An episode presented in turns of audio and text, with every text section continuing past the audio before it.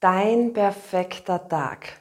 Wir berechnen heute ein äußerst wichtiges Datum für dich. Wann ist es ideal, seinen großen, perfekten Tag zu haben? Hallo und herzlich willkommen bei Numerologie von Christa Reinisch. Zuallererst schauen wir uns die universelle Tendenz an, die allgemeine Grundstimmung. Und dann wäre es ideal, die persönlichen Tage, Monate und Jahre zu berechnen. Das ist natürlich besonders gewichtig. Wo bist du gerade und wo ist dein Partner gerade? Wenn alle drei zusammenpassen, ist es ideal. Und am Ende des Videos machen wir heute ein Praxisbeispiel aus dem Höreravatar. Ja, was sind denn überhaupt gute Zahlen zum Heiraten? Was sind denn perfekte Zahlen zum Heiraten? Perfekt ist die 2, die 3 und die 6. Die 2 ist eine Zahl, die gerne gibt und das mit viel Gefühl. Diese Zahl, wie die Zahl ja an sich schon sagt, zu zweit sein, Zweirad, etwas zusammen machen. Die 3 ist in der Numerologie die Glückszahl. Und ein großer gesellschaftlicher Anlass, wo auch Party sein soll, ist sehr begünstigt, wenn die drei dabei ist. Da kommt man einfach gerne zusammen und man ist sich selbst auch sehr nahe, seiner Selbstverwirklichung. Und die sechs gilt als absolutes Liebes- und Familienjahr. Grundenergien, die auch gerne zum Heiraten verwendet werden oder als Heiratsanlass genommen wird, sind die 1, 4 und 8. Die 1 sagt ja, lass uns etwas Neues beginnen, einen Neustart, neue Wege, eine neue Lebensphase. Die vier bringt die Dinge gerne auf ein sicheres Fundament. Es geht hier ganz viel um Basis und um Stabilität. Vielleicht haben sich vorher schon zum Beispiel Kinder eingestellt bei dieser Energie, wo man dann bei der 4 sagt, naja, jetzt bringen wir es aber auf ein sicheres Fundament. Und auch die 8 wird sehr gerne als Heiratsjahr verwendet. Es geht nämlich um, einen, um eine gesellschaftliche Aufstiegschance. Grundsätzlich in der Numerologie gilt die Eheschließung als Vertrag, als Deal und als gesellschaftliche Aufstiegschance. Deshalb gern im Achterjahr. Ich weiß, es ist ziemlich unromantisch, deshalb muss oder soll unbedingt der Aspekt Liebe und der Wert Sicherheit auch mit einbezogen werden. Welche Grundtendenzen sich weniger gut eignen, sind die 5, die 7 und die 9. Bei der 5, das sind Zahlen, wo es viel um einen selbst geht, nicht um einen Zusammenschluss oder um eine Vereinigung.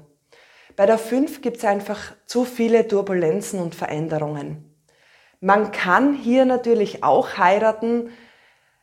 Ich sag, wenn du schon viele Jahre in einer Partnerschaft bist, vielleicht hat sich ja auch in einem Viererjahr die Verlobung eingestellt und in einem Fünfer findet dann die Feier statt. Wie gesagt, wenn du eben schon länger in einer Beziehung bist, ist das, wäre das okay. Hier ist es aber auf gar keinen Fall zweckmäßig spontan zu heiraten. Die sieben gilt als Zahl der Ruhe und Reflexion. Da ist man nicht so gut drauf, da will man eher daheim bleiben. Ein gesellschaftlicher Anlass ist daher nicht so lustig, nicht so empfehlenswert. Und die neun wird aus numerologischer Sicht absolut nicht empfohlen. Eine Schülerin von mir hat gesagt, meine Tochter hat in einem neuner Jahr geheiratet und ist schon geschieden. Die neun ist ein Loslassjahr. Ein Jahr, wo es um Reinigung und um Abschluss geht. Nicht um Neubeginne. Man soll hier wirklich nichts beginnen. Also die nächsten aktuellen guten Jahre wären zum Beispiel nächstes Jahr schon 2022, wenn du alle Zahlen miteinander verbindest, eine nach der anderen addierst. bekommen wir nächstes Jahr die Grundtendenz 6 und das wäre ein absolutes Heiratsjahr. 2023 eher nein, 2024 wieder richtig gut. Das wäre dann das Achterjahr, das universelle Achterjahr. 2025 wird eben aus numerologischer Sicht nicht empfohlen und wir machen dann ja einen Sprung. Wir kommen in, eine ganz, in einen ganz neuen universellen Zyklus rein. Ab 2026 haben wir wieder viele neue Kräfte und Energie vorherrschen. Wir sind da ja noch in, einem, in einer rückläufigen Phase drinnen. Und wenn es für dich stimmig klingt und du sagst, na, ich warte diesen Sprung lieber ab und starte da dann 2026 wieder voll durch, das sind dann sehr viele Jahre eben wieder begünstigt zu heiraten.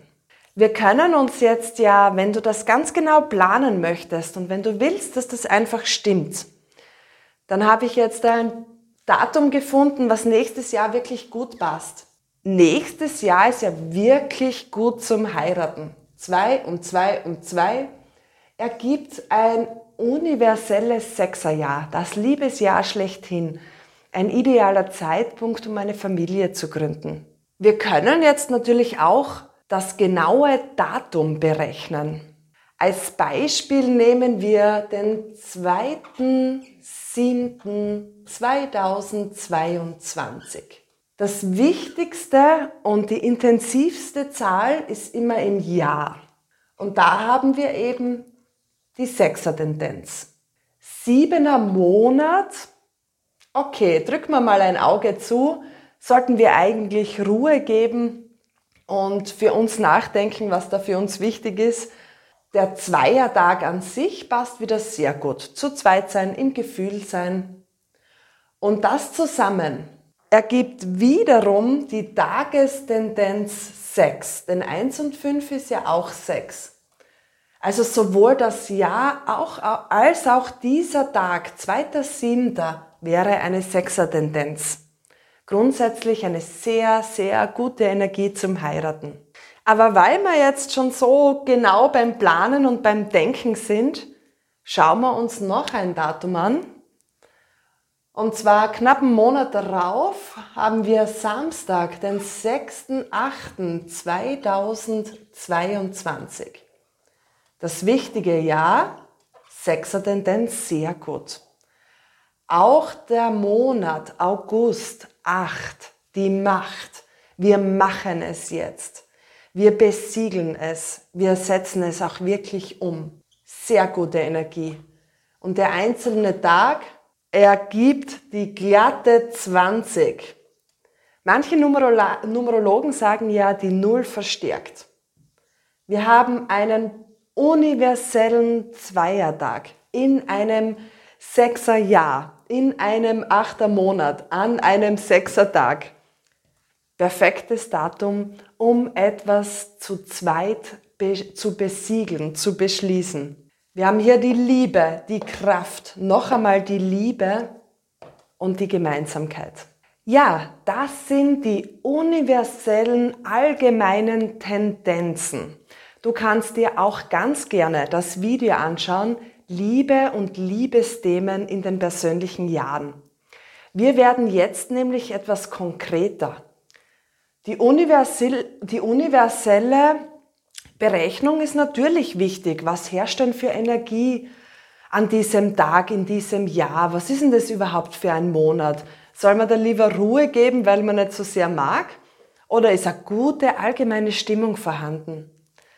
Aber wirklich wichtig ist natürlich dein persönliches Datum, dein Geburtsdatum und wo bist du eben gerade, wenn es um den großen Tag geht.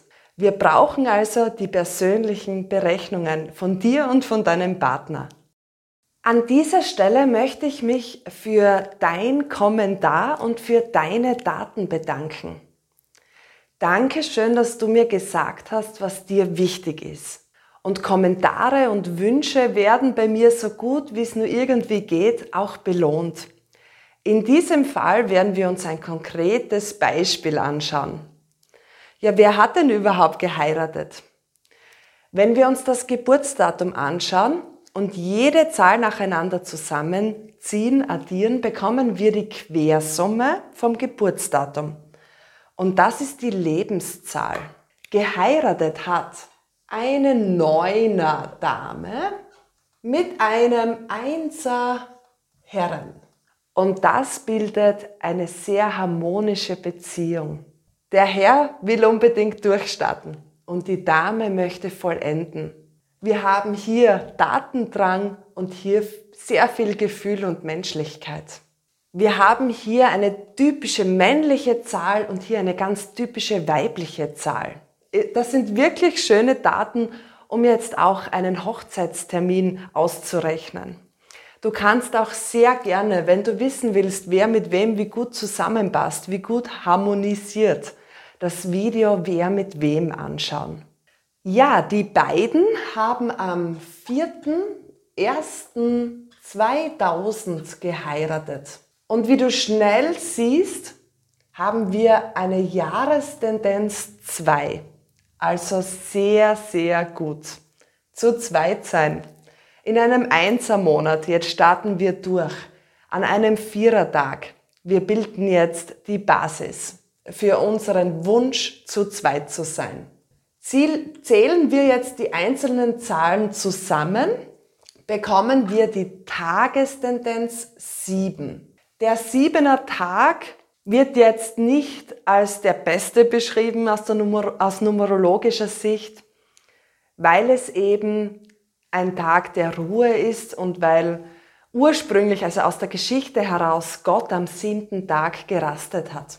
Alle anderen Daten passen aber sehr gut. Und das Wichtigste ist das Ja.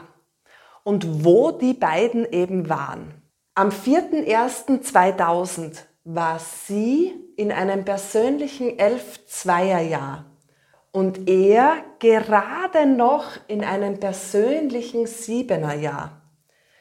Er war kurz vor seinem Geburtstag.